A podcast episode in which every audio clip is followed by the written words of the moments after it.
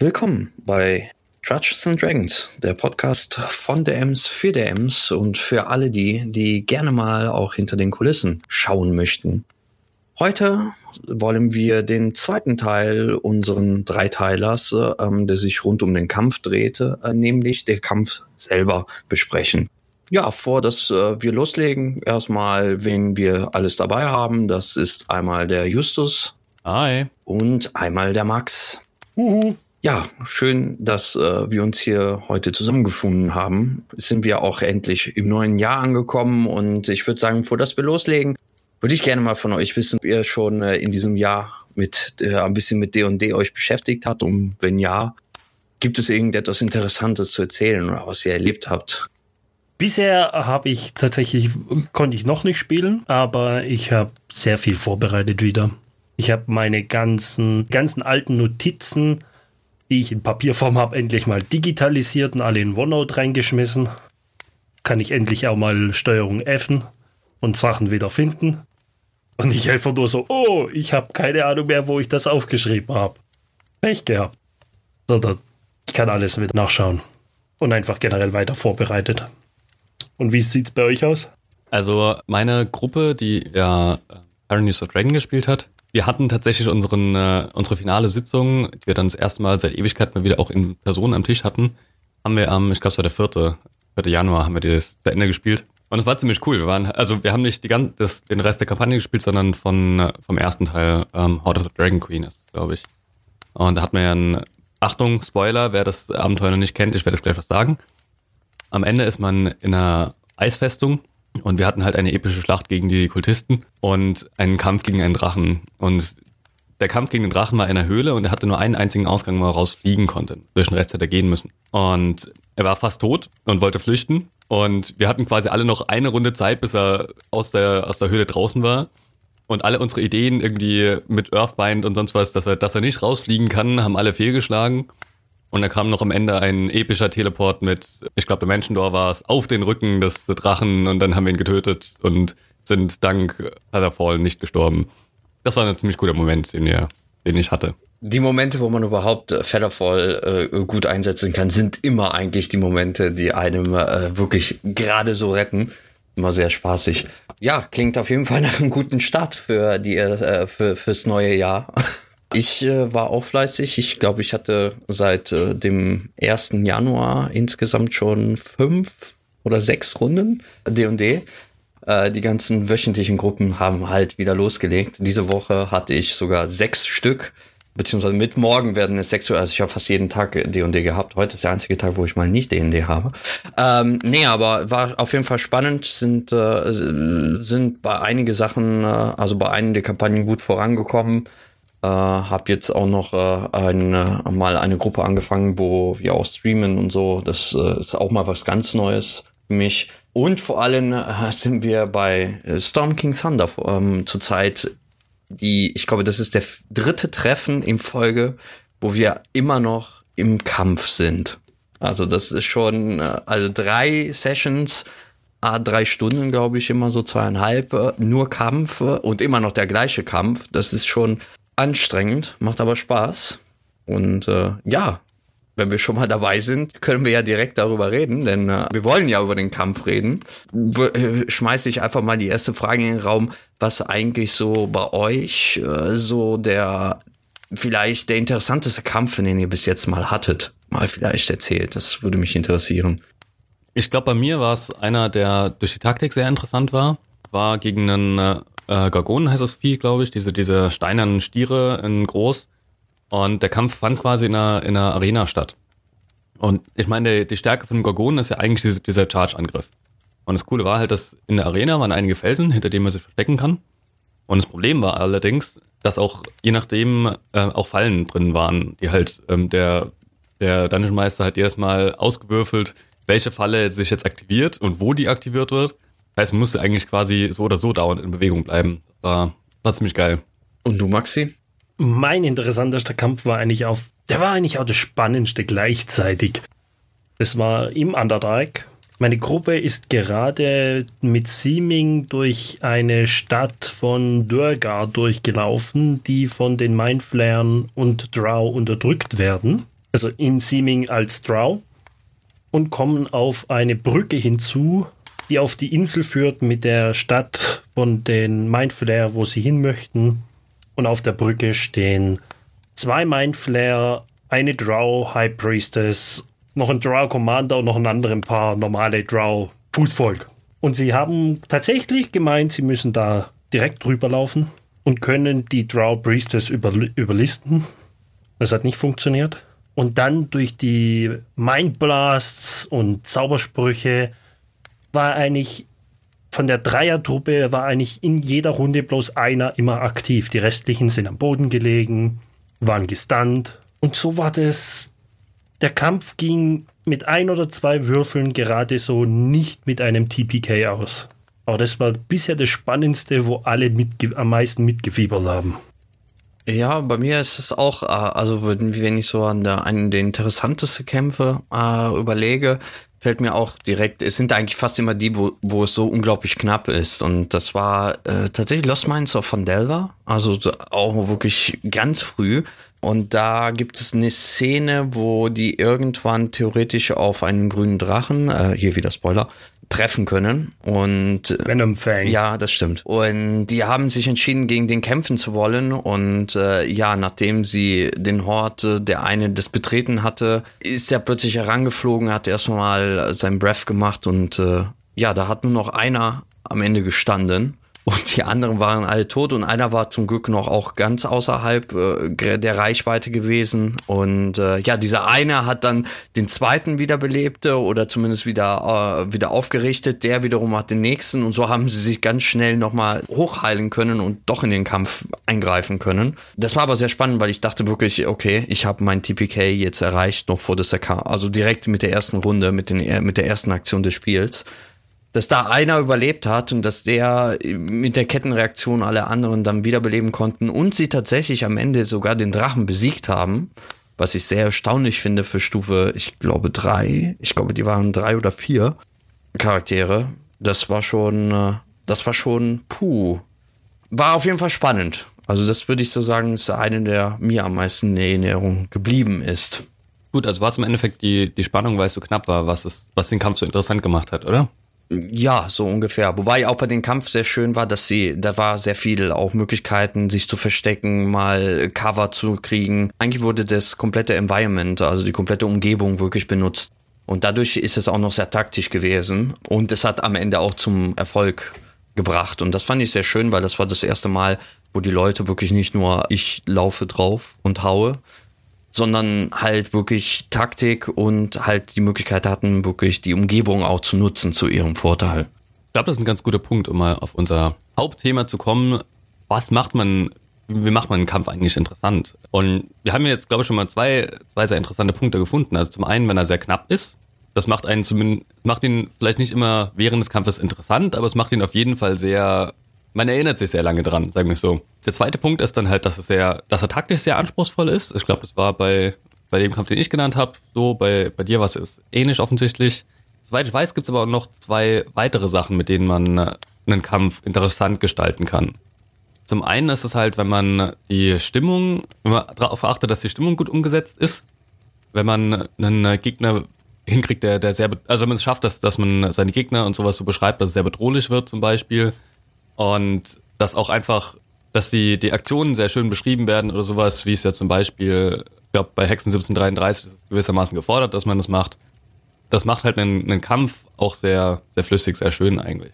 Und ja, interessanter, als wenn man einfach nur sagt, hey, ich gehe rüber und hau dir mal auf die Nase. Wobei auf die Nase ist ja eigentlich schon ziemlich gut. Also ich gehe nur rüber und hau drauf. Wäre so das, ja, das, was auf Dauer langweilig sein kann. Und der dritte Punkt ist, glaube ich, wenn es man als DM es schafft, Geschwindigkeit reinzubringen. Also ich habe von, von Leuten gelesen, die sagen, sie stellen manchmal ähm, bei Leuten, die sehr lange brauchen, stellen die eine Schachuhr hin. Und so dass dann jeder Spieler wirklich nur, keine Ahnung, 20, 30 Sekunden Zeit hat für seine Runde. Weil ja eh eine, ich meine, im Kampf ist eine Runde auch nicht so lang und auch da hast du nicht so lange Zeit zu überlegen. Und dementsprechend stellen manche Leute dann auch den, ja, die, die Spieler dann dadurch ein bisschen unter Druck. Und ich glaube, das sind alles drei Sachen, die uh. dazu führen können oder es fördern können, dass eben ein Kampf nicht so langweilig wirkt ähm, und nicht so langwierig wirkt. Aber das mit der Uhr finde ich sehr interessant, weil das führt ja wirklich dazu, dass da plötzlich, oh mein Gott, oh mein Gott, Weil es ist, äh, ja, ich glaube, Geschwindigkeit kennen wir ja auch alle. Es gibt ja die Leute, die einfach zuhören und so gar nicht keine Gedanken machen, diese Spieler. Und wenn sie dann dran sind, fangen sie an. Ah, ich habe also ungefähr 20 Zauber vorbereitet. Welches könnte ich nehmen? Und die anderen warten und warten und es zieht sich und es zieht sich. Ich glaube, das, das haben wir alle äh, schon erlebt. Irgendwann. Jeder kennt diese Spieler und äh, es ist immer, ja, wie kann man, wie kann man es hinkriegen? Gut, man sagt, lernt ein Charakter und versucht vorher, aber habt ihr Möglichkeit, andere Möglichkeiten halt, das, zumindest diesen Punkt Geschwindigkeit äh, besser in den Griff zu bekommen als Meister? Benutzt ihr sowas wie zum Beispiel diese Uhr, finde ich sehr spannend, oder habt ihr irgendwelche Ideen oder Sachen, die ihr macht, um sowas zu unterbinden oder besser handzuhaben?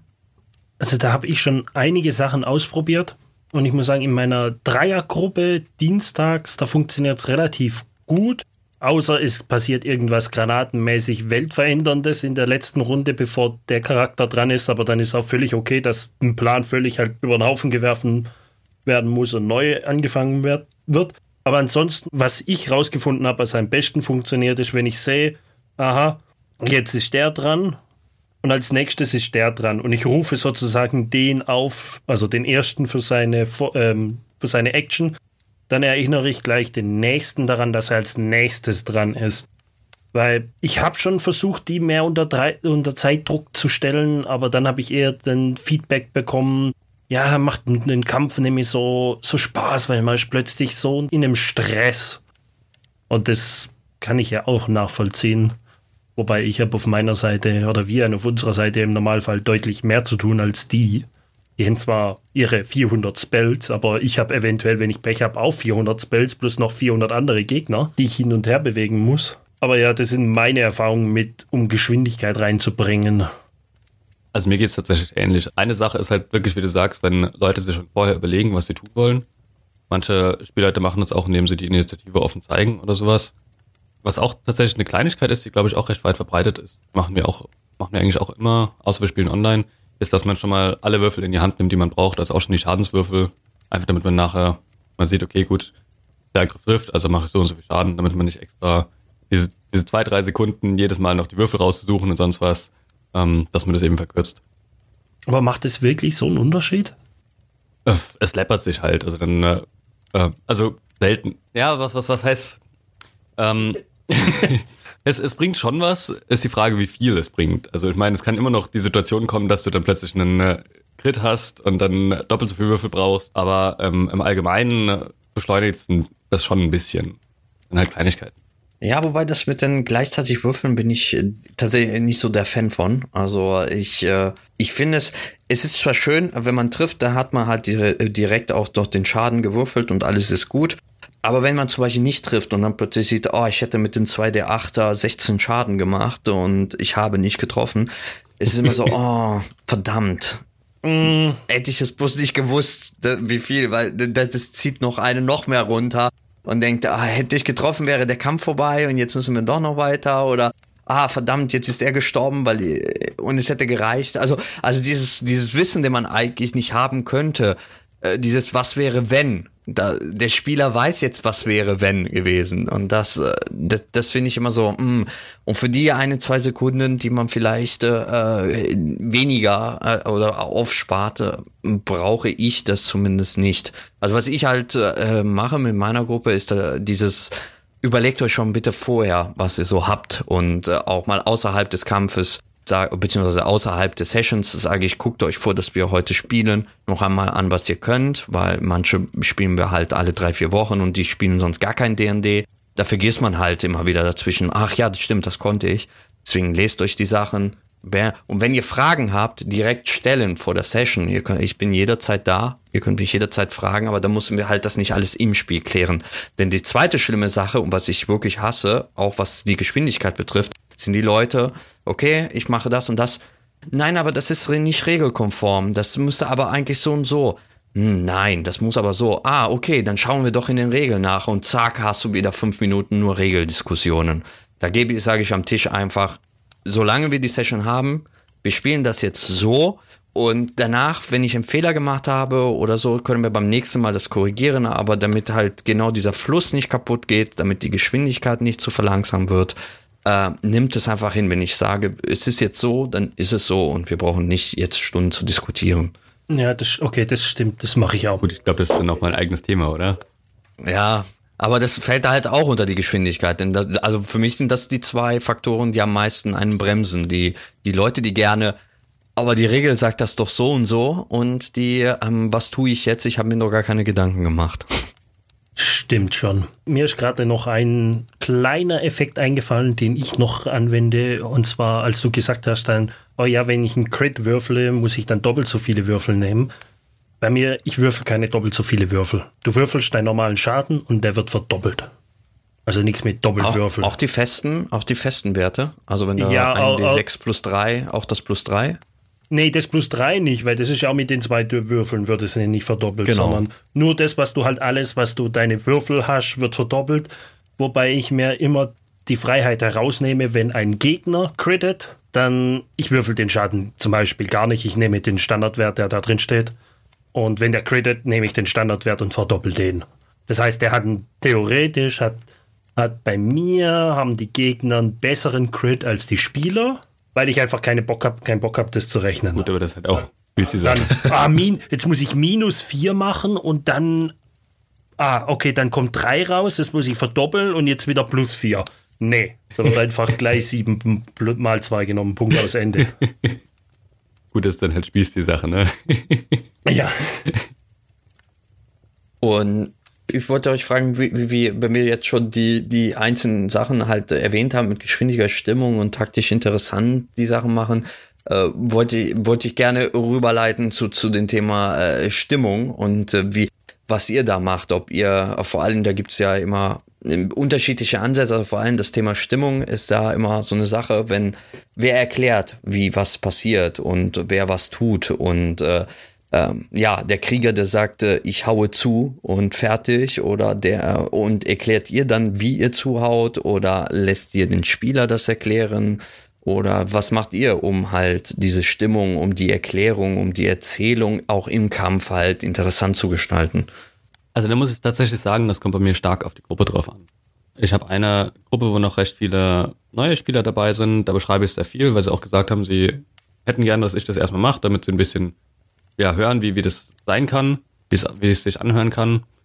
In einer anderen Gruppe, wo ich als Spieler mit dabei bin, da versuche ich immer Beschreibungen zu machen, aber dann ist man halt, geht's wieder zurück zum Punkt Geschwindigkeit, wenn man ausführlich beschreibt, dann dauert's länger und da haben wir einfach eine, das ist einfach eine Gruppe, bei der das nicht so etabliert ist, wo das nicht, wurde nicht so viel Wert drauf gelegt, außer von mir und einer anderen Mitspielerin.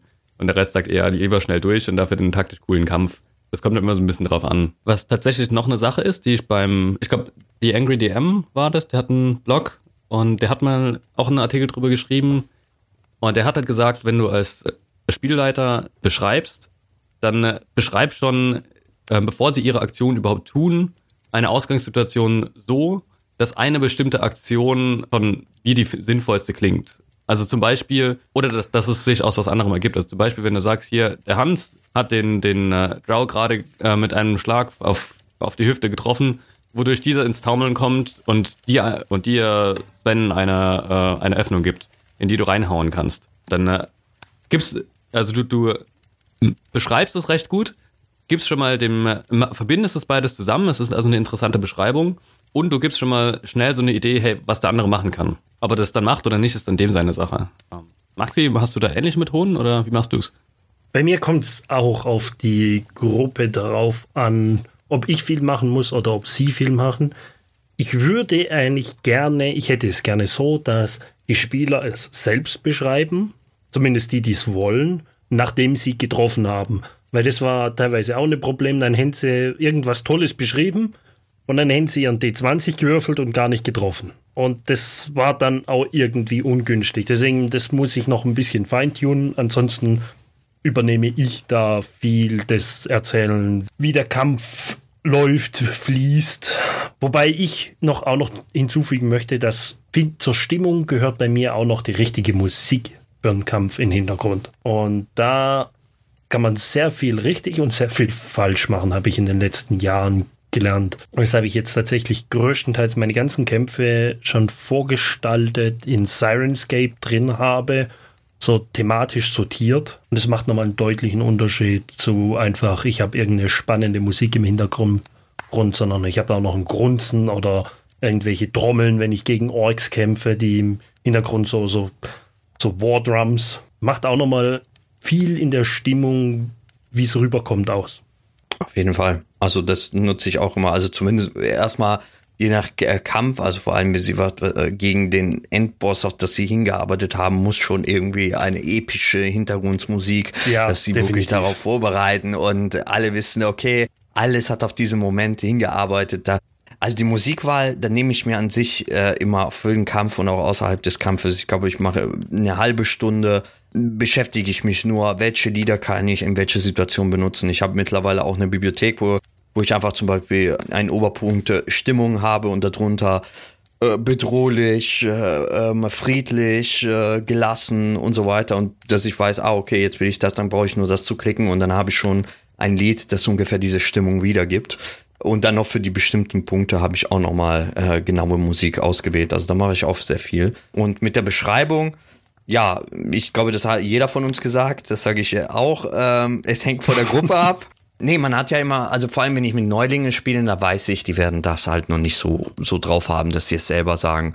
Ähm, und dann, dann, dann mache ich das halt so, wenn die sagen, ich würde gerne diesen Zauber benutzen, die würfeln und dann erzähle ich, wie das halt passiert. Und da gehe ich, so wie Justus du das gesagt hast, gehe ich auch manchmal dahin. Vor allem, was weiß ich, der Krieger greift an, der trifft, äh, der trifft nicht und dann greift der Schurke an und der trifft und dann sage ich halt, ja, als der ausgewichen ist vor deinen Schlag, äh, also vom Schlag des Kriegers, hat er die Seite geöffnet und so konntest du halt den Schlag äh, setzen in seinen Nieren, äh, die gerade sich geöffnet hatte und so weiter. Also ich baue auch immer dieses aufeinander auf, was sie machen. Lieber habe ich es, wenn sie es selber machen. Nur da kommt es halt das Problem, dass manchmal sie erzählen und dann würfeln sie und dann klappt es nicht und dann, mh. Hm. Deswegen habe ich ja auch das, versuche ich das auch so, so zu etablieren, wenn sie selber beschreiben, dann sollen sie es halbiert machen. Also erstmal, was wollen sie tun und wie tun sie das bis zu dem Punkt, wo sie treffen würden, dann würfeln sie und dann beenden sie so gesehen die, die Geschichte und erzählen ob sie getroffen haben. Also ich hebe meine Axt, äh, schaue auf den Gegner grimmig, hole aus, er würfelt und dann geht der zweite Teil los, ob er es geschafft hat oder nicht, und dann darf er das gerne auch noch beschreiben. Also so, wenn, wenn das so klappt, ist das natürlich, natürlich hast du da drin da, dafür halt kurz diese Sekunde, wo Pause ist, wo halt geguckt wird und dann muss man überlegen, da geht wieder die Geschwindigkeit verloren, da muss man halt gucken. Ähm, aber ich habe es sehr gerne, wenn die Leute selber beschreiben, vor allem Zauber. Zauber sind in D&D einfach so überhaupt nicht festgesetzt, äh, wie sie auszusehen haben, anders als in viele anderen äh, Regelwerke. Und das finde ich halt so schön, vor allem bei D&D, dass der gleiche Zauber bei zwei, Zau äh, bei zwei Zauberklassen komplett unterschiedlich aussehen können. Ein Artificer wird sein Zauber komplett anders gestalten als ein Druide zum Beispiel, obwohl sie vielleicht genau den gleichen Zauber machen. Und da bitte ich tatsächlich immer die Leute, dass sie mal vielleicht beschreiben oder was in ihrem Kopf so vorgeht, wie das auszusehen hat, weil ja, so ein Zauber ist was Besonderes, finde ich. Also finde ich, gehört mehr, dass die Leute ihre Kreativität freien Lauf lassen, äh, lassen als jetzt ein, eine Erklärung, wie jetzt ein Schwertschwung stattfindet. Das stimmt, da stimme ich dir komplett zu. Die Spells die ganzen Zauber, die sind bei mir auch eigentlich viel zu unterrepräsentiert. Da fehlt was. Da fehlt definitiv was. Die muss ich noch mehr, mehr hinzupacken. Mehr Beschreibung fordern. Gut, aber das ist halt auch immer so eine, eine Stilsache einfach, finde ich. Also nicht jeder kann und mag auch beschreiben. Also ich meine, du hast jetzt, äh, Sandro, du hast jetzt Anfänger genannt. Ähm, wobei ich auch da eigentlich sagen muss, dass es auch da einfach auf, auf die Typen von Anfänger ankommt. Also ich habe auch schon Leute gehabt, die haben mega gut geschauspielert und mega viel beschrieben, wenn sie das erste Mal gespielt haben und waren viel kreativer als meine, als meine andere, als meine Stammgruppe. Ich würde sagen, es ist einfach die Frage, mit welchem Interesse man ans Rollenspiel rangeht. Wenn jemand aus dem Brettspielbereich eher kommt, dann wird er das, wird er vielleicht, vielleicht, vermutlich weniger äh, beschreiben oder wen, weniger Stimmungsspiel machen, während jemand anderes eben ja, der vielleicht aus dem, aus dem Impro-Theater kommt oder sowas mehr. Oder Lab. Mehr schauspielert. Oder, ja, oder beim Lab, genau. Jetzt habe ich vergessen, was ich als zweites noch hinzufügen wollte. Denk, denk. wahrscheinlich zum Thema, als ich gesagt habe, mit den Beschreibungen, dass ich es aufteile, wenn sie es erklären oder so. Nee, es war irgendwas zum Zauber, glaube ich. Ach so, ja, genau. Ähm, beim Zaubern ist halt immer interessant, ähm, da hast du die, die, die, die Komponenten, die du ja drin hast, sind ja eigentlich fast mhm. hauptsächlich Fluff. Und manche verwenden das, manche machen das sehr enthusiastisch, dass sie bei jedem äh, Feuerball sich dann irgendein lateinisches Wort oder sowas ausdenken, was sie dann, oder pseudolateinisches Wort ausdenken, was sie dann immer sagen. Da habe ich immer so, so gemischte Gefühle drüber, weil ich immer denke, einerseits ist es irgendwie cool, wenn sich jemand zu viel ausdenkt dazu, andererseits ist es dann halt irgendwie auf Dauer auch immer das Gleiche. Und das ist halt das Schwierige, glaube ich, bei den Beschreibungen, dass man abwechslungsreich bleibt und dass man halt nicht immer nur den schönen Schwinger von oben beschreibt oder sowas. Ähm, das ist, glaube ich, die Schwierigkeit und der Hauptgrund, weshalb es bei mir oft, oft nicht gemacht wird. Da gebe ich, äh, also da mache ich das äh, so bei meiner Gruppe. Ich, wenn einer einen Zauber jetzt schon ein, zwei Mal beschrieben hat, dann braucht er es beim dritten Mal, reicht, wenn er sagt, ich mache einen Fireball. Jeder hat ein, zwei Mal schon gehört, wie er das tut und wie das aus, äh, aussieht. Außer es passiert halt etwas, wo es ein bisschen anders aussieht als sonst, weil irgendwie äh, ist er gefangen und kann die Hände nur gerade so bewegen und muss da irgendwie improvisieren oder so dann darf er es gerne. Aber ich, ich habe mit meiner Gruppe besprochen, ähm, es reicht mir, wenn ihr es ein, zwei Mal erzählt, ihr müsst nicht immer wieder das Gleiche. Also es ist, wenn ich zum fünften Mal höre, dass er die rechte Hand hebt, äh, ähm, ihr das Wort sagte und dann an seiner Hand sich diesen Ball entwickelt, der auf ihn zu, geworfen wird. Muss nicht. Also da, da sage ich, ist okay. Also irgendwo ist dann Beschreiben auch, äh, auch in Ordnung. Ähm, dann darf er gerne beschreiben, eher wie es dazu kommt, dass er den Feuerball benutzt, wenn er das möchte. Aber er muss nicht noch einmal erklären, wie es aussieht, dass er den Feuerball zaubert. Aber wo ist dann der Unterschied zum Schlagen? Weil ich meine, wenn du einen Schlag machst, machst du das theoretisch auch immer auf eine ähnliche Art und Weise, oder nicht? Oder mit dem Bogen schießt. Ja. Also ich, ja, ich meine, eine Idee ist halt, dass man sagt, gut, man äh, beschreibt nur die, die Eigen, die Handlung von, von dem Zauberer oder dem Magier selbst nur kurz und beschreibt eher so die Auswirkungen. Ich meine, dann hast du deine Variation drin vermutlich. Aber also ansonsten finde ich persönlich das ziemlich inkonsequent, muss ich sagen. Es, es hängt halt von der Situation ab, ne? Also wie, wie, wie auch, was das für ein Kampf ist, gegen was sie kämpfen und so. Wenn, wenn sie plötzlich gegen fünf Skelette kämpfen und die sind schon Stufe fünf, ähm, dann wird es eh einen schnellen Kampf sein. Gut, dann ist, steht die außer Frage, ob man überhaupt diesen Kampf macht, aber da können wir später darüber reden. Aber dann würde ich halt, würde ich es sowieso so kurz wie möglich dann halten. Also dann reicht mir auch den Kampf und so weiter. Aber da bin ich sowieso der Meinung, dann, dann braucht man es gar nicht zu machen. Aber ja, bei epische Kämpfen und so finde ich es schon schön, wenn man halt zumindest am Anfang halt beschreibt. Klar, im Verlauf der, des, des Fights wird man Wiederholungen drin haben und dann braucht man nicht noch einmal diese Wiederholungen halt finde ich, nochmal aufzusagen. Klar, dafür müssen dann wahrscheinlich eher die Nahkämpfer äh, ein bisschen äh, improvisi improvisiervoll sein, dass sie äh, die Schläge und die Angriffe immer anders beschreiben. Klappt auch nicht immer, ist auch nicht schlimm. Und irgendwann fallen die und sagen nur, ich greife an. Und dann bin ich der, der beschreibt oder der sagt, ah, okay, du hast gerade die Deckung von, äh, von dem Krieger gerade ausgenutzt oder sowas. Aber das ist halt, glaube ich, genau der Punkt in, in der Stimmung, was das eben so schwierig macht, dass man eben versucht, das unterschiedlich zu beschreiben, auch wenn es ein sehr langer Kampf ist. Und es trotzdem spannend zu gestalten. Aber deswegen reden wir hier drüber.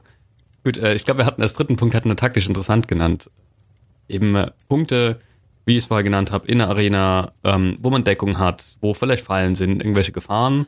Gibt's tausende von Videos da draußen, ähm, die beschreiben, was man machen kann, die Ideen reinbringen, Blogs, sonst was. Also im Internet gibt es da tausend Sachen. Ich glaube, das ist die Sache, die man am häufigsten findet, wenn man nach Kämpfe interessant gestalten sucht. Habt ihr da Herangehensweise, wie ihr dann einen Kampf vorbereitet oder so, dass ihr, dass ihr da drauf achtet oder improvisiert ihr das oder wie macht ihr das? Ja, also vor einem Kampf, also wenn ich weiß, okay, das ist ein Kampf, den ich schon vorbereitet habe, dann schaue ich schon, dass ich die Umgebung zumindest so weit gestalte, dass sie Möglichkeiten haben, diese auch zu benutzen.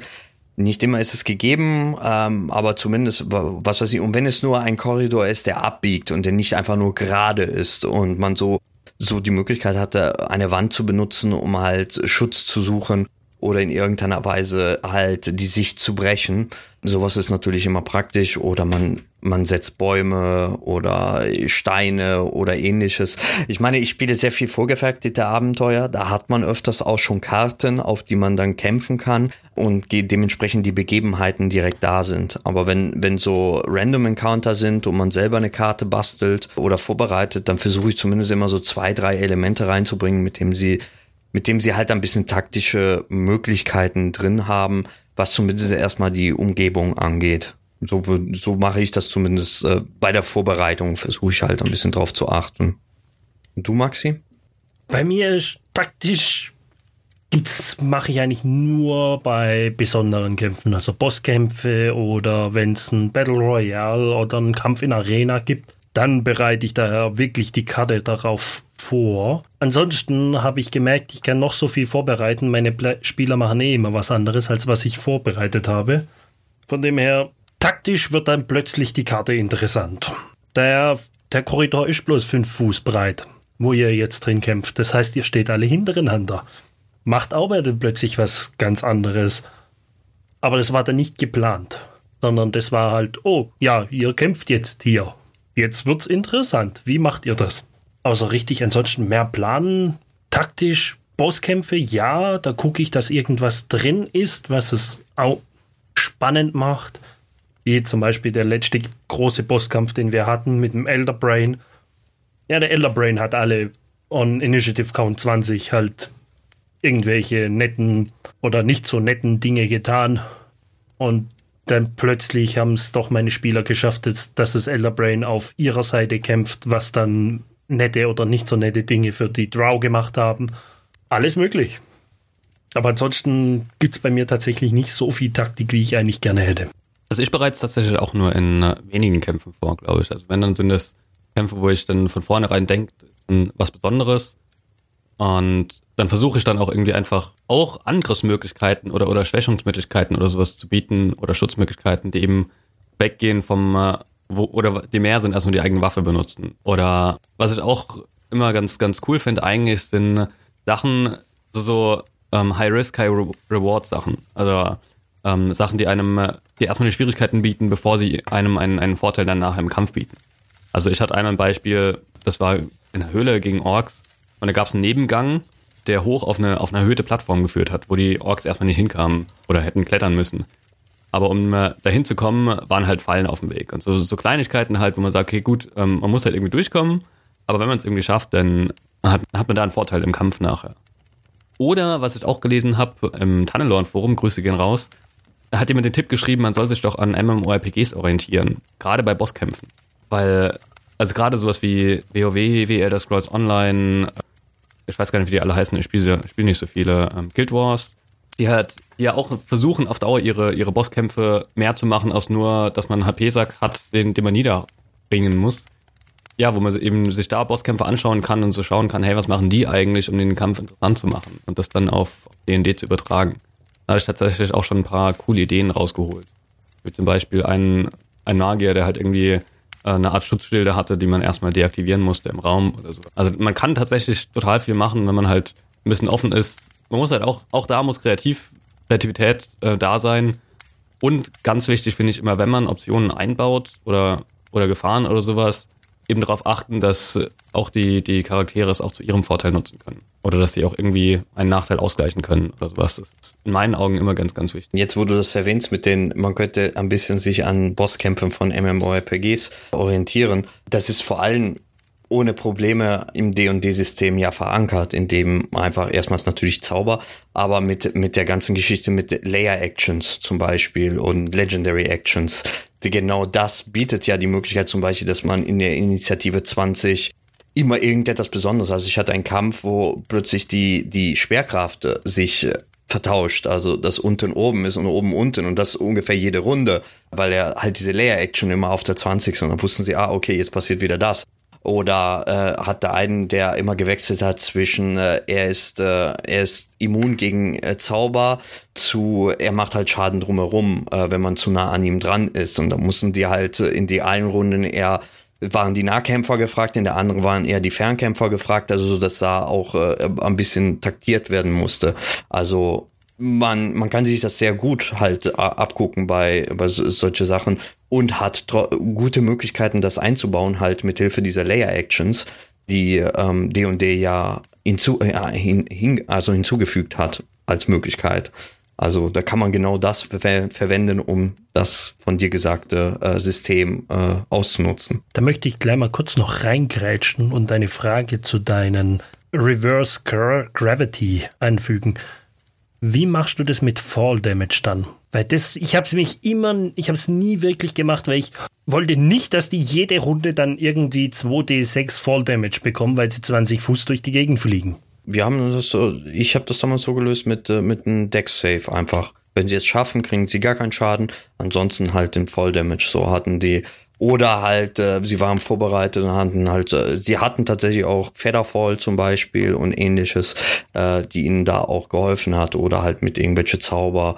Oder sie versuchen sich festzuhalten irgendwo. Ähm, ist auch natürlich möglich bevor das, bevor das, das passiert halt, dass sie sagen, dass sie in ihrer Runde sagen, hier mit meiner Aktion halte ich mich schon mal fest, weil ich weiß, dass jetzt, sobald die nächste Runde beginnt, äh, das sich umtauscht und man halt besser halt sich festhalten kann und nicht direkt fällt oder so. Also es gibt ja verschiedene Möglichkeiten. Ansonsten immer einfach ein Deck Save machen um oder Acrobatic. Dafür kann man es ja auch sehr gut benutzen und äh, oder Athletic geht ja auch. Nur mal sie springen ja sowieso eher was äh, was kampflastiges. Dementsprechend äh, also stärkelastiges, da kann man auch Athletic benutzen und äh, je nachdem, so kann jede, jeder so seine Stärke, weil normalerweise hast du immer entweder Stärke oder Dex-Charaktere. Auf einen von beiden hat jemand zumindest ein bisschen was und kann, und kann versuchen, halt dagegen zu arbeiten. Wie machst du das dann auf einer Battlemap oder verwendest du gar keine? Ah, jetzt kommen wir zu dem Thema. äh, wollte ich sowieso überladen, weil wir darüber geredet haben, jetzt, ah, Vorbereitung und so weiter. Wenn, wenn wir Kämpfe vorbereiten und sagen, ah, da, da wird dieser Baum da sein und ähnliches, äh, dann geht man davon aus, dass man es grafischer darstellt. Und das wäre ja genau mit einer Battle Map gemacht. Es gibt aber auch die Möglichkeit, mit einem Theater of Mind das Ganze zu machen, also dass es rein erklärt wird, dass man äh, erzählerisch das, den ganzen Kampf ausspielt und die Vorstellung der Leute benutzt, um das zu erklären. Ich bin, da ich ja sehr viel online spiele, also ich von den acht mittlerweile Gruppen, die ich habe, sind, glaube ich, sechs online. Dementsprechend habe ich sehr viel, äh, sehr viel, was ich online mache. Und da ist einfach Battlemap öfters gegeben und mache ich auch sehr gerne. Zumal ich selber das Taktische im Kampf sehr mag. Also ich mag zwar das Rollenspiel sehr gerne, also deswegen spiele ich ja überhaupt ein Rollenspiel.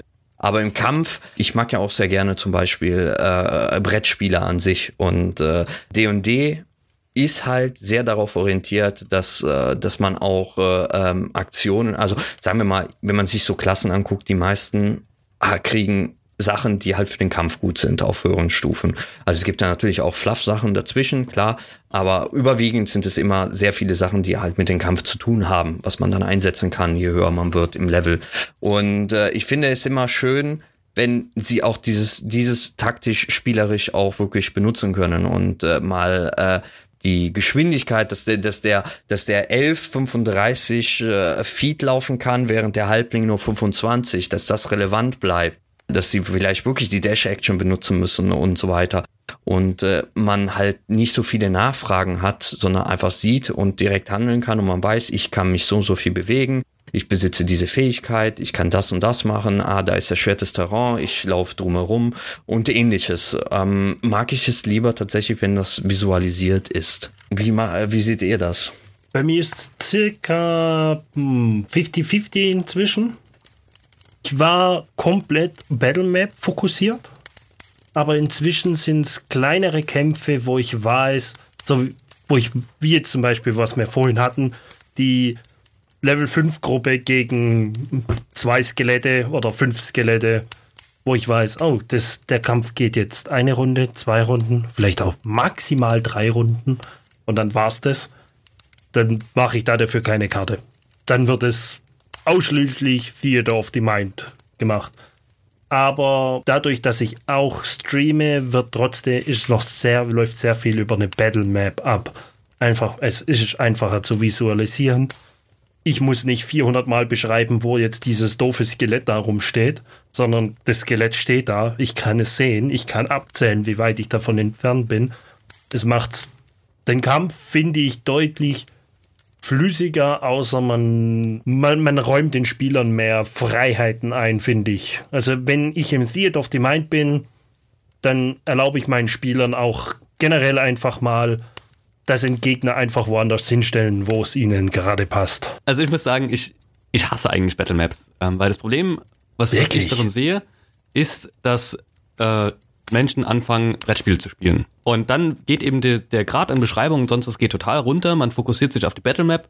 Man macht hauptsächlich nur noch, in Anführungszeichen, also Sachen, die, die taktisch für uns, die wir die Battle Map und das Gesamte außenrum sehen, sinnig sind. Und also, wenn, wenn ich das haben will, dann spiele ich, keine Ahnung, Gloomhaven oder sowas. Das, also das, eigentlich, habe ich lieber eine, einen Kampf, der halt keine Karte da hat oder nur, nur eine ganz, ganz grobe Skizze, wer ungefähr wo steht, damit man es sich grob vorstellen kann und alle das, das Gleiche haben. Aber ähm, so mit Kästchen abzählen und sowas mag ich eigentlich gar nicht. Auch wenn wir es oft machen, weil wir eben auch auf äh, Online-Spielen da direkt unsere Kästchen haben und schon Größeneinheiten und man dann immer nachschaut, reicht das überhaupt? Wobei wir eh eigentlich die Bogenschützen mit ihren Langbögen, also dass sie mal nicht treffen, ist Wahrscheinlichkeit sehr gering. Aber ja, also das, das ist der Grund, weshalb ich eigentlich versuche, die Anwendung von Battle Maps möglichst gering zu halten. Andererseits ist halt, wie ihr gesagt habt, also es ist halt verdammt schwierig im, in einem Theater of Mind, ähm, also wenn man wenn man es nur beschreibt, es zu schaffen, dass alle das gleiche Bild im Kopf haben. Oder zumindest so ähnlich, dass, ähm, ja, dass, dass, dass, dass äh, die, die Aktionen, die kommen, sehr ähnlich sind. Aber ich finde halt auch, das ändert sich halt auch mit Systemen. Also gerade bei Dungeons and Dragons, was ja traditionell schein, schon eigentlich ähm, viel mit Battle Maps arbeitet. Man hat ja auch extra optionale Regeln dazu drin. Da merkt man halt schon, dass, dass es deutlich einfacher ist. Aber wenn ich jetzt, keine Ahnung, ich habe vorhin Hexen genannt, da ist auch, da, da gibt es kaum Entfernungsprobleme oder sowas. Und da gibt es auch, also so Sachen wie ein Attack of Opportunity oder sowas gibt es da einfach gar nicht, sondern es ist einfach nur wichtig, wo die, wer wo dran steht, an wem, weil sie sagen, es ist eh dauerhaft alles in Bewegung. Und wenn man keine Battle Map hat, dann kommt man auch eher an die, auf eine Idee wie, ja, ich schwinge mich am Kronleuchter entlang, um darüber zu springen und von da aus dann meinem Degen zuzustechen. Was ich persönlich halt sehr gerne hätte, aber es ist einfach sehr schwierig, leider. Was, was ich halt für mich festgestellt habe, sind vor allem aber mit der Battle Map zumindest, dass die Leute, die im RP halt immer sehr ruhig sind und vielleicht sich sehr zurückhalten, plötzlich genau in solche Kämpfe, wo es dann plötzlich um Taktik geht, um Platzierung, um Helfen und so, total aufblühen. Und dann, das ist dann deren Moment. Jetzt, jetzt sind sie die Tragenden, ähm, weil die völlig da aufgehen, in genau in diesem taktischen Bereich und im RP vielleicht ein bisschen schwächer sind.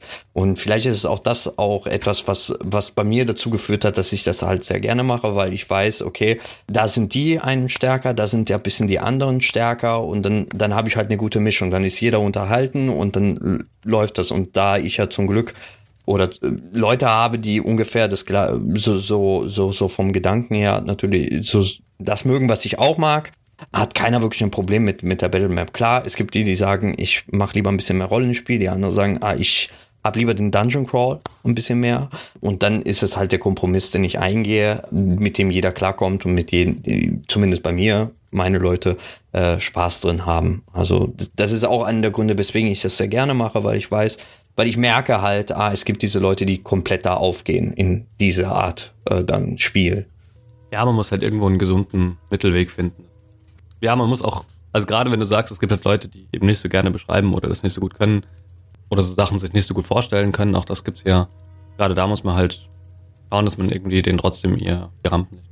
Wenn wir schon dabei sind, äh, weil wir auch erwähnt hatten mit den äh, äh, mit dem Beschreiben, ähm, da ist nutzt ihr benutzt ihr die ja die Werte der Spieler, also AC und ähnliches oder den Schaden selber und ähnliches um in die Beschreibung drin, also hinein. Also ich mache das ja zum Beispiel so, dass ich sage, ja, wenn, wenn, wenn einer knapp nicht getroffen hat und der ein Schild hat, dann, dann wurde es halt mit dem Schild geblockt oder halt ist es an der Rüstung, wenn, wenn es einen bestimmten AC Wert erreicht hat, äh, versuche ich das mit einzubauen, ob wie gut er getroffen hat oder wie schlecht er nicht getroffen hat. Ähm, benutzt ihr da auch sowas? Habt ihr da so eine Skala, wo ihr sagt, von da bis da ist das? Oder wie macht ihr das? Also das mache ich tatsächlich auch ähnlich wie du, dass je näher du an den AC-Wert rankommst, dann ist eher, also triffst du ihn ganz leicht oder es prallt halt an der Rüstung ab. Aber was ich eigentlich einen interessanteren Gedankengang finde, den ich noch nie wirklich nachverfolgt habe, sind Treffer gleich Treffer oder treffe ich ihn eigentlich nicht, aber er muss mehr Ausdauer verwenden, um dem Schlag auszuweichen. Und wenn deine, sozusagen deine Lebenspunkte sind deine Ausdauer und wenn die näher weiter nach unten kommen, dann nimmst du tatsächlich, fängst du erst an, wirklich physischen Schaden zu nehmen. Weil wie macht es eigentlich Sinn, dass man dauerhaft nur, oh ja, ich steche ihn hier am Bauch und ich steche ihn hier am Bauch und ich steche ihn hier am Bauch. Und zehn Runden später steht er immer noch. Interessanter Gedanke. Also, ähm, ich finde es halt, das ist halt der Punkt daran, dass D&D, was die Treffer und sowas angeht, sehr allgemein bleibt. Also klar, wir haben halt den Rüstwert, aber in den Rüstwert spielt halt auch mit rein, wie dick meine Haut ist, wie gut ich ausweichen kann und sonst was. Also Gerade bei leichter Rüstung zum Beispiel. Oder halt auch bei, bei den Gegnern. Und wenn man, wenn wir vom Treffer sprechen, dann, dann heißt es ja eigentlich nur, dass es ein wirksamer Treffer ist. Also wenn jemand unter die AC würfelt, dann heißt es ja nicht, dass er, dass er nicht getroffen hat, zwangsläufig. Ich würde behaupten, dass so ein Riese oder sowas schwer nicht zu treffen ist, wenn du davor stehst. Das ist tatsächlich ein Punkt, wo man halt, man muss immer improvisieren. Es geht einfach nicht anders. Auch wenn du so Sachen wie psychischen Schaden und sowas mit reinnimmst. Oder irgendwo steht, glaube ich, dass so als, als Richtwert, dass man erst mit der Hälfte seiner Leben anfängt, überhaupt zu bluten. Ich improvisiere da viel. Also, wie Sandro auch gesagt hat, ähm, gut, ich spiele eh mit der sogenannten Hit-Cover-Regel. Das heißt, wenn jemand ein Schild trägt und, ja, okay, ist ein doofes Beispiel. Ähm, wenn sich jemand hinter einer Tür versteckt, Oh, noch dürferes Beispiel. Wenn ich einen Stein habe, der, der, mir bis zur Hüfte geht, und wir gehen mal davon aus, auf, auf es, also der gäbe ja halb Cover, und wir haben einen Bogenschützen, der so stark schießt, dass er auch Steine zerstören könnte, und er trifft es, er hätte den Gegner getroffen, wenn er nicht in halber Deckung wäre. Dann würde man sagen, gut, er hat den Stein getroffen. Ähm, das ist eine Möglichkeit, die man machen kann. Ähm, in dem Fall, wenn, wenn er eben die Steine zerstören kann, zufällig, weil er super stark sieht und magische Pfeile hat, was auch immer, dann würde halt der Stein kaputt gehen. Das ist eine Regel, die ich tatsächlich anwende. Ganz gerne. Das ist auch die einzige Regel, die ich verwende, damit man seine eigenen Verbündeten treffen kann. Also wenn die eben dreiviertel Deckung geben, weil sie im Weg stehen und dann trifft man halt zufällig dummerweise die, kann ja auch passieren, das machen ja viele mit Einsern, also mit, mit Natural Einsern. Also das, das sind Sachen, die ich tatsächlich manchmal einfach so für mich, für den Kopf, um eine, um eine Idee zu haben, hinzufüge. Ich versuche auch zu sagen, wenn jemand einen höheren Schaden würfelt, dass er auch, dass ich auch einen, natürlich eine stärkere Wunder beschreibe, ähm, wenn ich Wunden wirklich beschreibe. Aber das ist tatsächlich eine Sache, wo man auch sehr, wo man sehr in der Luft hängt, wo ich auch nicht viel Tipps geben kann. Oder auch, ja, ich improvisiere einfach immer und mal klappt es besser und meistens klappt es nicht so gut. Ähm, hast du noch Ideen, Sandro? Ähm, nee, also ich richte mich einfach danach, wie gesagt, der, der was weiß ich, der hat AC 18 und mit einem Schild und ich weiß, Schild geht plus 2 AC, also ist das bei mir, wenn sie 17 oder 16 werfen, dann haben sie das Schild getroffen. Darunter, so gesehen, bis 10 wäre dann halt die Rüstung und so weiter. Also versuche und alles darunter, da sind sie wahrscheinlich sogar ausgewichen und äh, er hat gar nicht erst getroffen. Also es wurde nicht absorbiert von der Rüstung oder vom Schild oder oder von der Waffe abgewehrt, äh, sondern einfach äh, er hat es nicht nicht geschafft rüberzukommen. Die Male, wo ich dann wirklich ein bisschen vielleicht ausschweife, ist dann natürlich die Natural 20 oder die Natural One. Äh, da kann man sich ein bisschen einen Spaß haben und mal ein bisschen auch äh, mal äh, aus, aus diesen Grenzen so gesehen hinausgehen und wirklich mal was ganz Verrücktes erzählen, was, was ihm passiert. Und weil das gerade auch noch erwähnt hat, weil ich, ich benutze, bei mir ist einfach eine Natural One ist ja immer nicht getroffen, egal was ist. Das ist ja normalerweise so in der Regel. Ich habe aber öfters auch äh, mitgekriegt, dass Leute auch sowas wie Patzer-Tabellen oder ähnliches benutzen. Also das war das Besondere. Oder bei Natural 20 äh, dass da noch besondere Sachen, also statt den doppelten Schaden, dann passiert halt stattdessen irgendetwas Vorteilhaftes. Er kriegt eine Art Bless, er kriegt das, also irgendwie etwas passiert. Habt ihr schon mal mit sowas gespielt? Ja, das verwende ich immer, obwohl immer, ja, okay. Ich verwende es immer, dienstags wird es immer verwendet, aber auch die Gegner können ein Crit-Table verwenden, wird bei uns von den Zuschauern ausgewürfelt, was tatsächlich passiert.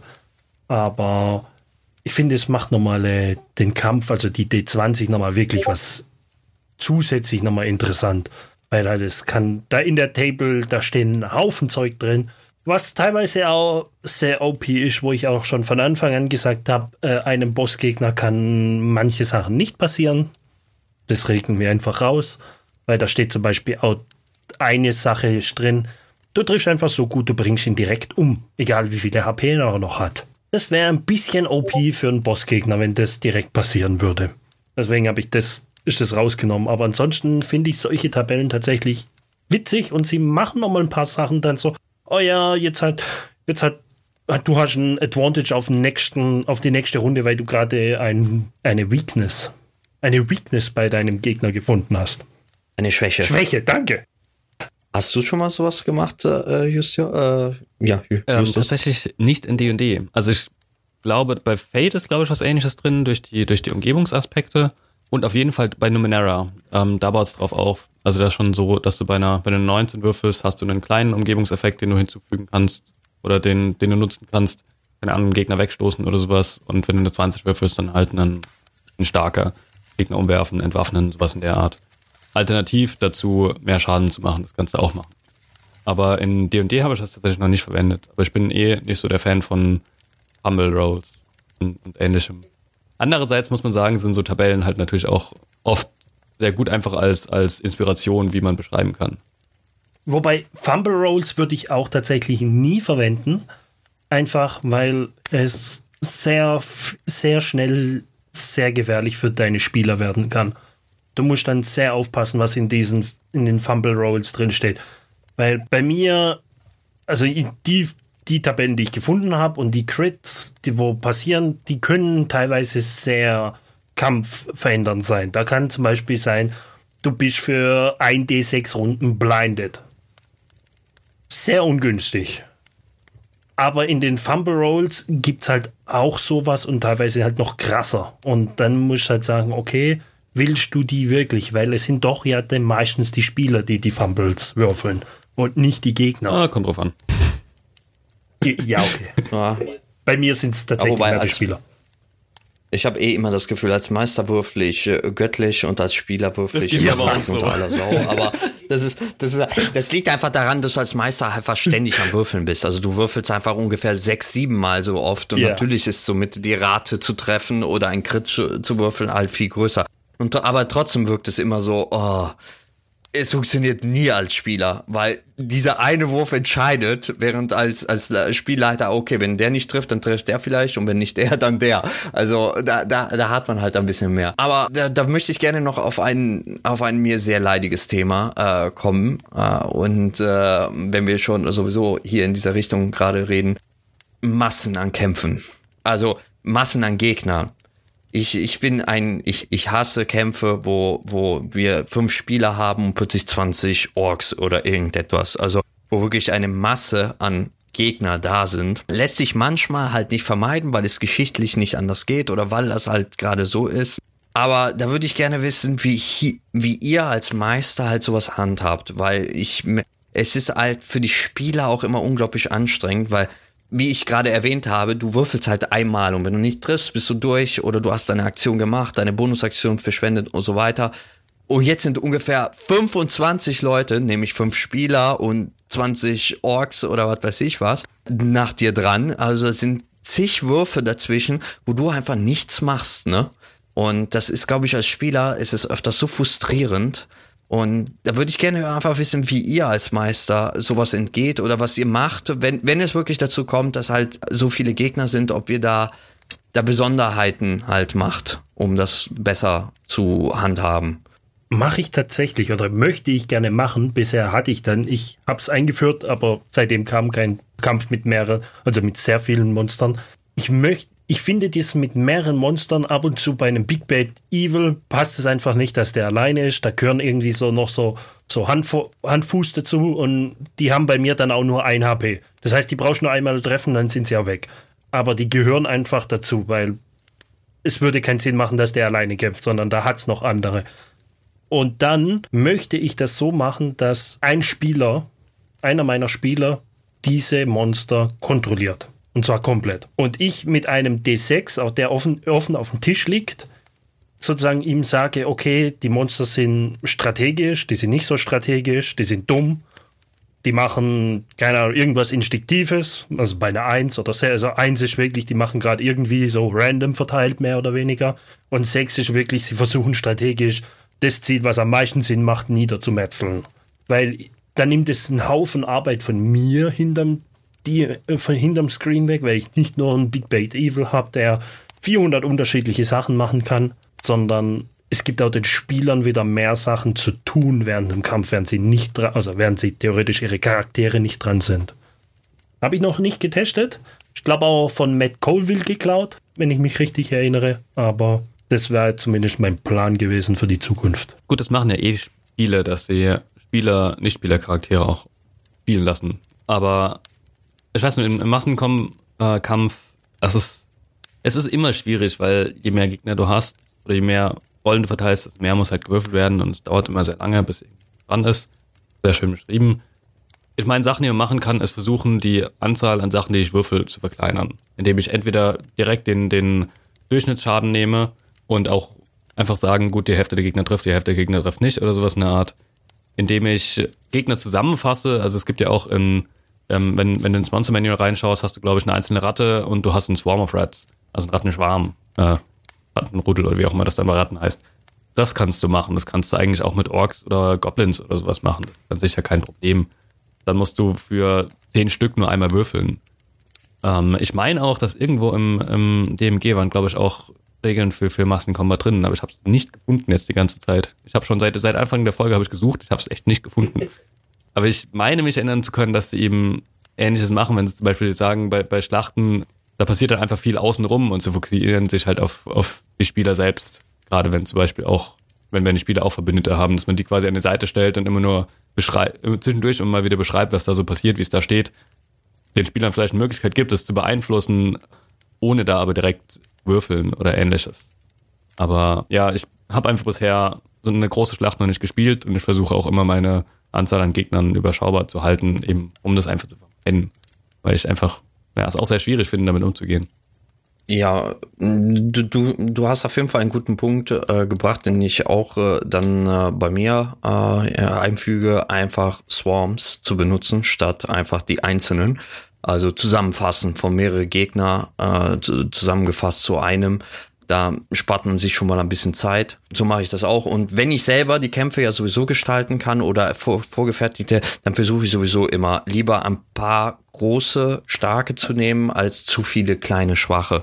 Die sind, es ist zwar natürlich schön für die Spieler, wenn sie dann plötzlich, was weiß ich, äh, da ein, eine Horde von zehn Goblins haben äh, und der Mage wirft da einen äh, Fireball rein und alle sind tot und man fühlt sich halt unglaublich mächtig, weil man da gerade mit einem einzigen Schlag da alle rausgehauen hat, ist natürlich für den Spieler ein unglaublich geiles Gefühl. Aber wenn das nicht funktioniert, hast du halt dann noch einmal halt zehn Goblins, die du halt jeden einzelnen bewegen musst. Ähm, ich hatte halt äh, vor allem bei SKT halt an bestimmten Stellen schon Kämpfe mit wirklich großen Massen, weil plötzlich in, den, in der Stadt halt irgendetwas passiert ist. Dann hast du halt die NPCs, die PCs und die ganzen Gegner. Und das hat sich einfach so, und das, deswegen seitdem versuche ich es, soweit es geht, halt zu vermeiden oder zu vereinfachen. Wie du sagst, je weniger Würfel man würfeln muss, desto schneller geht das halt. Mit Swarms kann man das sehr gut machen. Spieler Monster zu geben, für, würde ich versuchen zu vermeiden. Also NPCs, ja, gebe ich auch meinen Spieler, aber Monster sehe ich mal, weil, weil, weil das so doppelmoralisch ist. Sie müssen, eigentlich wollen sie nicht, dass die Monster es schaffen, aber sie, der eine muss halt für die Monster würfeln. Das, das ist halt immer so, mh. Mm, ich glaube, als Spieler ist es so, ich muss jetzt würfeln, freue ich mich, dass ich jetzt getroffen habe? Eigentlich freue ich mich nicht, nicht. Also er geht genau das Gegenteil. Plötzlich ist ein Treffer etwas, was total scheiße ist und nicht schön ist. Ich weiß nicht, mag ich jetzt von Gedanken nicht so sehr. Ähm, NPCs auf jeden Fall. Also das habe ich auch schon mal gemacht, wenn da viele. Und bei Zauber, wo halt große Horden sind. Also was weiß ich, so ein Conjure Animals wo du dann plötzlich auch äh, entweder ein CR2, zwei CR1 und dann plötzlich geht's runter und bis zu acht, äh, ein Achtel oder mehr. Äh, da sage ich immer zu meinen Spielern, ihr dürft gerne den Zauber nehmen, ist ja vollkommen legitim. Äh, wir beschränken uns aber nur auf den 1 CR2 oder 2 CR, also nur den 1er und den 2er und alles darunter, ja, Action Economy, der ist äh, eigentlich am besten, wenn man ganz viele kleine statt einen großen, aber ich versuche eh zu vermeiden, dass es zu groß wird, auch von der Gegneranzahl. Und dann ist es schon so. Und alle meine Spieler sind zumindest damit einverstanden, weil die selber keine Lust haben, jetzt immer acht Tiere, dass der, ein, der eine Druide plötzlich seine Runde plus noch acht, äh, acht Viecher halt würfelt sind alle damit einverstanden. So handhabe ich das, dass ich da ein bisschen die Grenzen setze. Gut, man muss so oder so, glaube ich, einfach einen Konsens finden. Also auch was du sagst mit der Doppelmoral, auch das hängt halt irgendwie stark vom Spielstil, glaube ich, ab. Also wenn ich ein Spieler bin, der, also ich persönlich bin zum Beispiel auch ein Spieler, der auch gerne mal die Taschenlampe fallen lässt, weil ich denke, manchmal führt das auch zu einer lustigen Situation. Deswegen würde ich mich dann auch freuen, wenn auch ein Monster mal stark ist. Bin auch gelangweilt, wenn Kämpfe so einfach vorbeigehen, wenn sie das, wenn es so nicht geplant war. Andererseits bin ich als Spielleiter aber irgendwie in derselben Situation. Also ich will ja, ich will ja eigentlich auch, dass meine Spieler es schaffen und durchkommen und sonst was. Und ich gebe zu, manchmal handhabe ich äh, oder spiele ich Monster auch dümmer, als sie sind oder als sie eigentlich sein sollten, weil ich merke so, oh, das war vielleicht doch ein bisschen zu stark. Also das habe ich dasselbe, aber gut, jedem das seine. Ist ja okay so.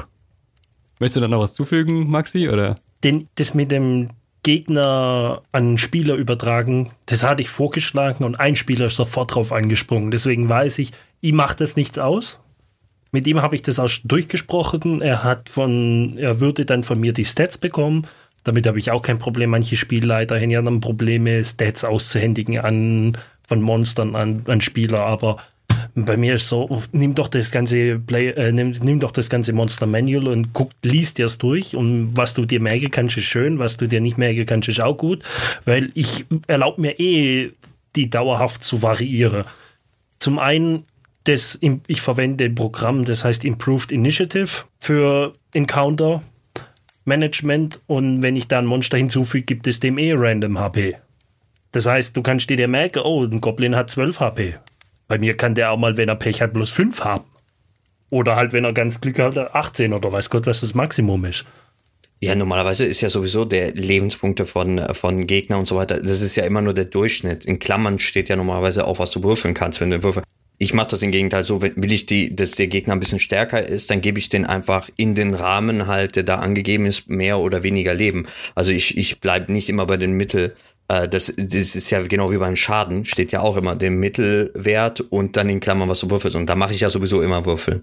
Aber beim Leben, da passe ich auch ab und zu mal was an, wenn ich weiß, ah, okay, das ist eh für die Spieler viel zu einfach, wenn ich den oder ist zu schwer, dann gehe ich runter. Ähm, dementsprechend äh, ist da, ja, was, äh, was ich jetzt, weil, weil das gerade von Maxi, nee, von Justus gerade gesagt worden ist, mit, mit der Klugheit der Gegner. Achtet ihr darauf? Also ich mache das ja so, dass, dass die, dass die, was weiß ich, ein Wolf eher die Person angreift, die ihn zuletzt angegriffen hat, weil er halt äh, eher instinktiv handelt, während ein Mensch eher klüger handelt. Ein, ein, ein Drache würde natürlich erst den Heiler, wenn er sieht, dass der ein Heiler ist, erst angreifen und so weiter. Also behaltet ihr im Hinterkopf immer die Intelligenz der Gegner oder wählt ihr einfach habt ihr andere Methoden, wie ihr entscheidet, wie klug oder was die Person tun wird in seiner Runde? Ich nicke hier stark. Ich nehme das immer in Anspruch. Also zumindest sobald sich der Heiler zeigt mit er heilt, wird sich der Drache immer auf den Heiler stürzen. Weil das würde der Drache tun. Wenn man sich die Intelligence von so einem scheiß Drachen oder Wisdom anguckt, die sind durch die Decke. Die Dinger sind intelligent wie, wie die Sau. Die würden genau das ist strategisch das Sinnvollste, als erstes den Heiler auszuschalten. Oder auch ein Zauberer oder eine Mindflayer oder sowas. Die, also ich spiele die immer relativ strategisch. Natürlich kann es dann mal sein, wenn ich merke, oh, der Kampf ist jetzt doch ein bisschen hart, dass ich dann vielleicht auch mal eine dumme Entscheidung treffe. Aber ansonsten versuche ich doch, je stärker die sind, desto strategischer, intelligenter arbeiten die. Also ich versuche tatsächlich auch immer mich möglichst in den, äh, in den NPC oder das, das Monster reinzudenken. Wie würde das handeln? Was sind seine Motivationen? Also auch ein Wolf muss nicht immer nur den angreifen, den er zuletzt gehauen hat. Also auch der merkt irgendwann, hey, da komme ich nicht durch oder sowas in der Art. Also man, das ist, das ist halt, das finde ich ein bisschen schade an D&D. Ich fange jetzt gerade an, Numenera zu spielen, deswegen habe ich das gerade so ein bisschen äh, parallel im Kopf. Und da steht zum Beispiel bei den, bei den äh, Monsterwerten steht immer die Motivation dabei. Und das finde ich halt total cool, cool, weil du, weil du weißt, okay, gut, gut, das, das Tier, das, der Fleischfresser sucht vielleicht einfach nach, nach Beute und der würde vielleicht auch, nachdem der erste nur bewusstlos ist, würde er vielleicht versuchen, den wegzuschleifen. Ähm, wohingegen halt äh, ein, äh, keine Ahnung, ein Räuber auch eher nur versucht, den Beutel abzuschneiden und dann abzuhauen. Im Gegensatz zu einem Feldherrn in einer, mit seiner Armee, der versucht, dich zu vernichten oder ähnliches. Also da kommt halt, das macht, glaube ich, große Unterschiede. Und der zweite Unterschied, den du oft hast, ist auch die Frage, was nehmen die Gegner überhaupt wahr? Also ein äh, Wald- und Wiesenräuber wird nicht äh, unbedingt wissen, wie Zauber funktionieren und wird vielleicht auch nicht immer wahrnehmen, von wem jetzt welcher Zauber kommt. Also vielleicht, ich weiß, äh, es, es kommt immer drauf an, je nachdem, wo der wohnt, ob da Zaubern häufig ist oder halt nicht, aber ihr wisst, worauf ich hinaus will, glaube ich. Und ähm, dementsprechend versuche ich mich halt immer reinzudenken und das äh, demnach dann anzupassen. Ob das dann, ja. Du hast genau das also, beschrieben, wie ich es sagen wollte. ja, das ist eigentlich so im Grunde so, wie ich es auch halt mache. Am Ende ist es ja, man, man spielt ja als Meister ja sowieso immer die Rolle und äh, auch im Kampf ist es denn nichts anderes als eine Rolle, die man ausspielt. Und da, da ist halt nur, wie handelt er halt den Kampf statt wie handelt er in ein Gespräch. So am Ende ist es eigentlich genauso zu handhaben. Dementsprechend finde ich das ganz spannend. Gibt es von eurer Seite noch sonst noch irgendetwas, was ihr gerne noch loswerden wollt zu diesem Thema oder zum Thema Kampf an sich? Also ich denke, man könnte noch Stunden über Kämpfe reden, aber oh. wir sollten mal langsam zum Ende kommen. ja, dann äh, ja, haben wir heute ziemlich gemerkt, wie groß eigentlich dieses äh, Themenbereich äh, an sich ist. Nicht umsonst haben wir es ja schon in drei geteilt und äh, Wahrscheinlich hätte man es auch in fünf oder sechs Teile unter, unterteilen können. Es ist auf jeden Fall ein sehr spannendes und sehr weitreichendes Thema. Im Grunde haben wir gelernt, dass äh, wir mehrere unterschiedliche Sachen machen können, um Kämpfe halt spannender zu gestalten. Jeder von uns äh, hat äh, unterschiedliche Ansätze, die er verfolgt. Battlemap äh, oder Theater of Mind sei hier nochmal erwähnt. Ist auf jeden Fall sehr ziemlich spannend. Und ja, mit diesen, äh, hier würde ich dann langsam zum Ende kommen. Äh, vielen Dank erst einmal, äh, dass ihr mitgemacht habt, ihr beiden, und dass die Zuhörer zugehört haben. Gibt es vielleicht von eurer Seite, könnt ihr gerne noch äh, sagen, wo man euch finden kann? Das ist vielleicht für manche spannend, die noch Fragen haben oder die mehr wissen wollen. Könnt ihr gerne sagen, wo ihr zu finden seid? Also ich bin Discord unter Justio zu finden. Wie schon erwähnt, bin ich im Tannenlorn-Forum unterwegs. Ähm, Im Orkenspalte-Forum in letzter Zeit habe ich mich letztens abgemeldet, weil die D&D-Community da sehr klein ist und ich kein DSA-Spieler bin. Ab und zu mal schaue ich auch bei Twitter vorbei, aber wenn ihr mich erreichen wollt, ist glaube ich tatsächlich aktuell Discord oder Tunnelorn-Forum das Richtige. Bei beiden als Justio, bei anderen. Bei mir auch am einfachsten in unserem Discord hier oder ansonsten je, zurzeit jeden Dienstag auf Twitch unter Maximum Roll. Ja, und äh, ich bin ebenfalls hier bei Discord oder auch bei Twitter zu finden unter Melredor, ein typische Namen, wo man mich äh, normalerweise finden kann. Ja, und wenn wir schon mal dabei sind, äh, ich bin ja auch bei einer Streaming-Gruppe dabei, könnt ihr auch immer gerne das, euch das angucken unter Skexis the Chamberlain. Äh, macht er jede zwei Wochen mittwochs äh, eine Runde, wo ich mitmache. Da spielen wir Decent into Avernus. Ansonsten ist dieser Podcast über iTunes und Spotify zu finden oder über unsere eigene Seite tratschendragons.de. Und äh, ja, wir würden uns freuen, wenn ihr auch Kommentare da lässt, wie ihr ähm, vielleicht Kämpfe gestaltet oder vielleicht habt ihr noch äh, irgendwelche Sachen, die ihr loswerden wollt zu diesem spannenden Thema, da es ja doch so groß ist. Ansonsten sind wir alle, glaube ich, auch über den äh, Discord-Server der deutschen D&D 5 Community zu finden, das äh, auf den, äh, mit den, ein Link auf unserer Seite, unsere Webseite zu finden ist. Und wir haben da sogar ja. einen eigenen Channel. Ähm, dank, ich überlege gerade, ist, glaube ich, der äh, Administrator von dem Dings. Also vielen Dank dahin auch, dass wir, dass uns diese Möglichkeit gibt. Also ihr könnt auch gerne vorbeischauen und uns Fragen, Anregungen, was auch immer bringen. Genau. Schaut einfach vorbei, kommentiert. Und wir würden uns freuen auf Feedback. Und damit äh, äh, wünsche ich euch allen noch äh, einen schönen Tag und bis zum nächsten Mal. Tschüss. Tschüss.